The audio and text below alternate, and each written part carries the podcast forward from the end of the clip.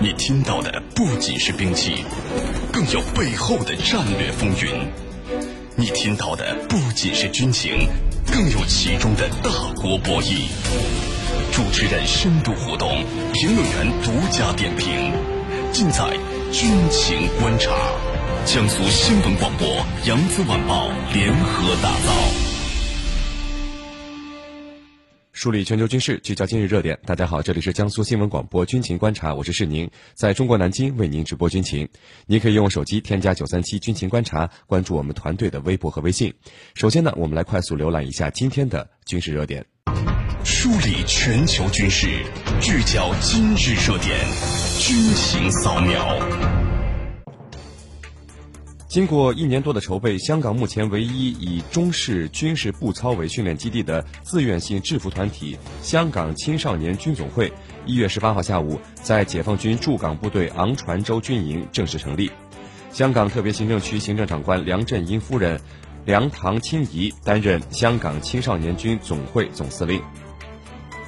根据国外媒体报道，据中国军方相关部门的统计，随着地方政府推进快速发展。有超过一半的军用机场进攻环境遭到了人为破坏，这些机场的安全因为高层建筑的出现或非军事活动而受到波及。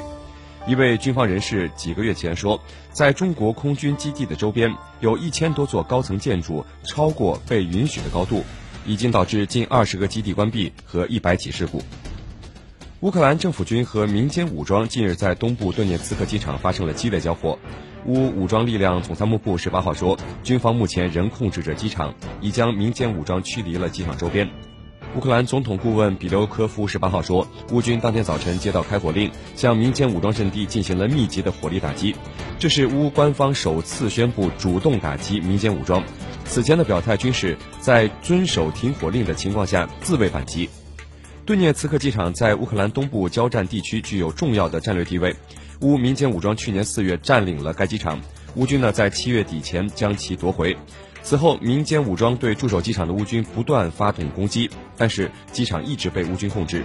近日，机场地区爆发空前激烈的战斗，交战双方动用了火箭炮和坦克等重武器。民间武装十六号宣布攻占机场，但是乌克兰军方否认了这一消息。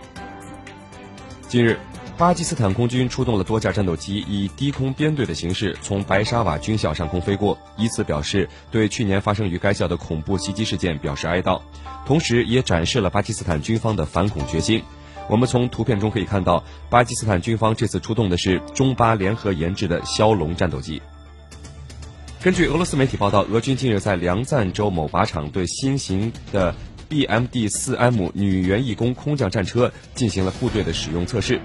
在这期间呢，BMD-4M 展示了良好的越野和夜间射击性能。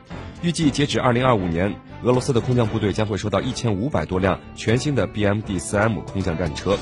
这种战车的发动机功率达到了500马力，战车的最高时速呢是70公里。BMD-4M 战车还能在不做特殊调试的情况下进行强度，其水上的航速可以达到每小时10公里。从今年开始，武汉船厂双柳基地将会全面释放产能。昨天，首艘五千吨级的大型公务船在武汉船厂双柳基地下水。武船透露，这是基地投用以来下水的最大型的船舶，也是中国造船首次采用模块车整体移船方法进行下水的大型船舶。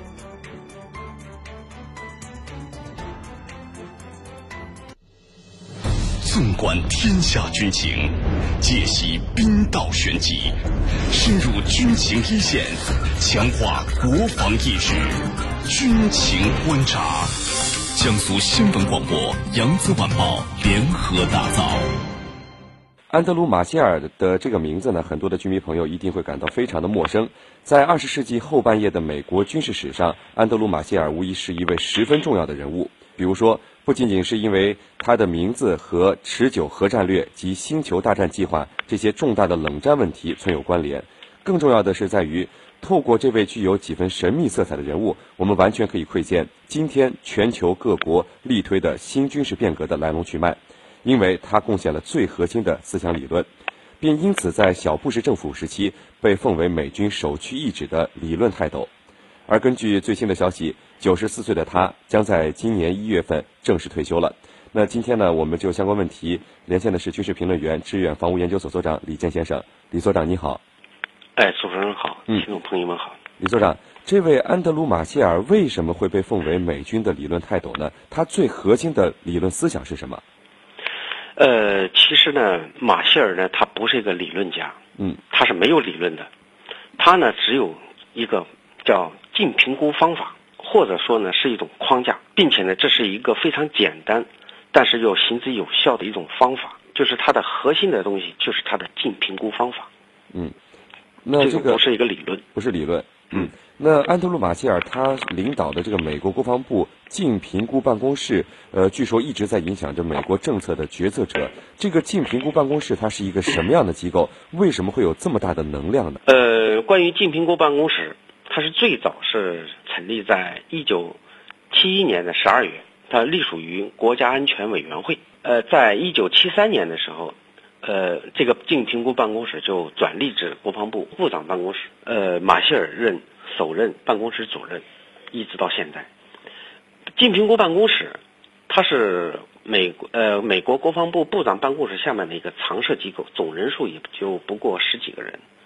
他只对国防部长和常务副部长负责。呃，其他的主要职责就是通过与其他国家和集团进行对比分析。并对美国的军事能力、军事潜能、发展趋势和未来前景等方面进行净评估，以预测美国新增加的或未来的威胁和机会。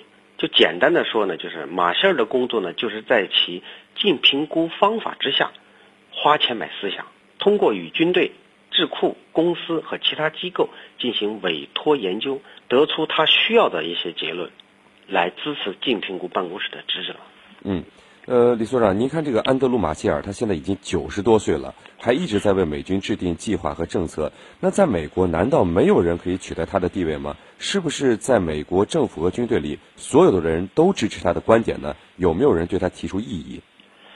呃，首先呢，这是一个误区。嗯，就是马歇尔的工作呢，他不是直接为美军制定计划和政策，而是诊断与判断。和评估竞争对手之间的战略的不对称性，以寻求机会、寻找机遇，以支持高层决策的战略决策。它是一个评估，它不是就是它不是直接的制定者，嗯，政策的制定者。正因为净评估呢，它不代表任何利益利益攸关方，所以自然会有人反对他的观点和结论。这并不，但是呢，这个并不妨碍净评估办公室的职能，相反，这是非常正常的。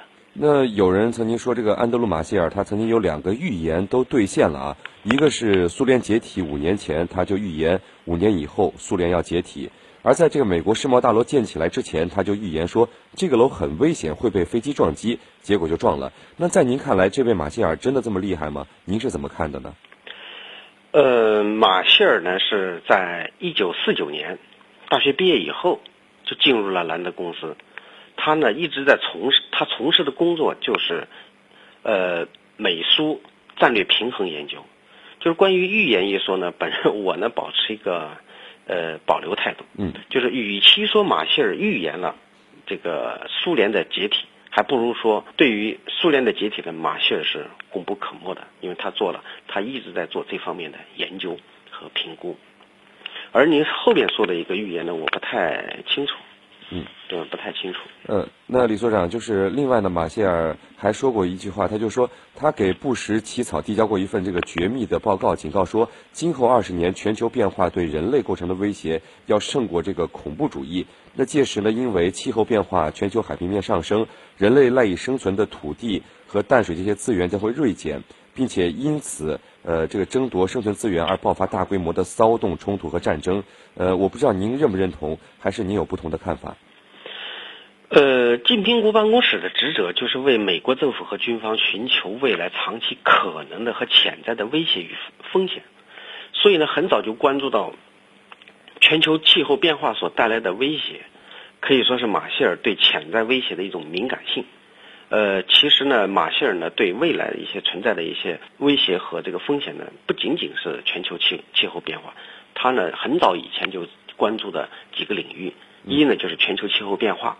二是生物技术对未来作战的影响，还有就是无人作战系统对未来战争可能发生的一种影响。这也不是一种马歇尔的预言，一方面是他对未来潜在威胁的一种敏感性，呃敏感度；另一方面呢，也是他的职责所决定的。呃，您刚才说到威胁啊。好像这个马歇尔他是一个中国威胁论的这个鼓吹者，因为在过去二十年，他为了针对中国，马歇尔是制定出了呃一整套完整的对抗计划。虽然我们外界不太清楚整体构思和一些机密的细节，但是根据像马歇尔身边的知情人士向媒体透露的说，就是美中如果开战的话，这个空海一体战的思想是明确的。那根据美国相关媒体掌握的这个美国作战计划的部分内容，就是说，在中美战争爆发之初，对于中国打击的主要任务是由美军的隐形轰炸机和潜艇来完成的，然后从空中和海上实施更大规模的打击。而白宫和五角大楼声称呢，和中国开战并非不可避免。但是描述这个空海一体战的概念和备忘录却表明，美国也是一直在做这种可能性的准备。李所长，就是您觉得马歇尔的这个计划是在对中国军方施加压力、进行恐吓，还是确实在做这样的作战准备呢？呃，前面我们已经谈到了，就是马歇尔和他的金苹果办公室的职责，就是寻找未来潜在的可能对美国存在的一个威胁。嗯。所以呢，自冷战结束以后呢，随着苏联这一这一最大的威胁消除以后，在发展中的中国自然而然就上升成可能对美国产生巨大威胁的国家之一。嗯，所以呢，中国威胁论并也不是鼓吹出来的，而是他们评估出来的。这对美国而言是一种常态化思维，就是对此呢，我们也没有必要大惊小怪。就是至于空海一体战作战概念呢，从另外一个角度来说呢，也可以说是一种战略传播手段。也，但是呢，它绝非是一种恐吓。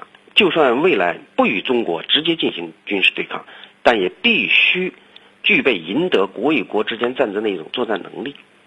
这是美军的一个思维。李所长，就是马歇尔的这个空海一体战，如果真的像美国媒体透露的那样。比如说是针对中国的，他又被美国人渲染的非常厉害。那，那我们解放军会有自己可以应对的方针和政策吗？策略？呃，对于一个事物的一种认知呢，它就几乎决定了之后的所有的行为。所以呢，不管空海一体战是否针对中国，我们都应该认真对待，并且要进行深入细致的研究，梳理出它的本质，进而制定应对措施。军事问题其实往往是可以用非军事手段来化解的。就是我相信我们的国家和军队有解决这个问题的能力和智慧。好的，非常感谢志愿房屋研究所所长李健先生为我们带来的精彩点评，谢谢李所长。好，接下来呢是半点即时资讯，在半点即时资讯之后，欢迎大家回来继续收听军情观察。触击时事军情热点，把握最新军情动态，行动态，解读大国战略，预测未来局未来局势。江苏新闻广播军情观察，每天下午十五点十二分、十五点四十二分，江苏新闻广播、扬子晚报联合打造。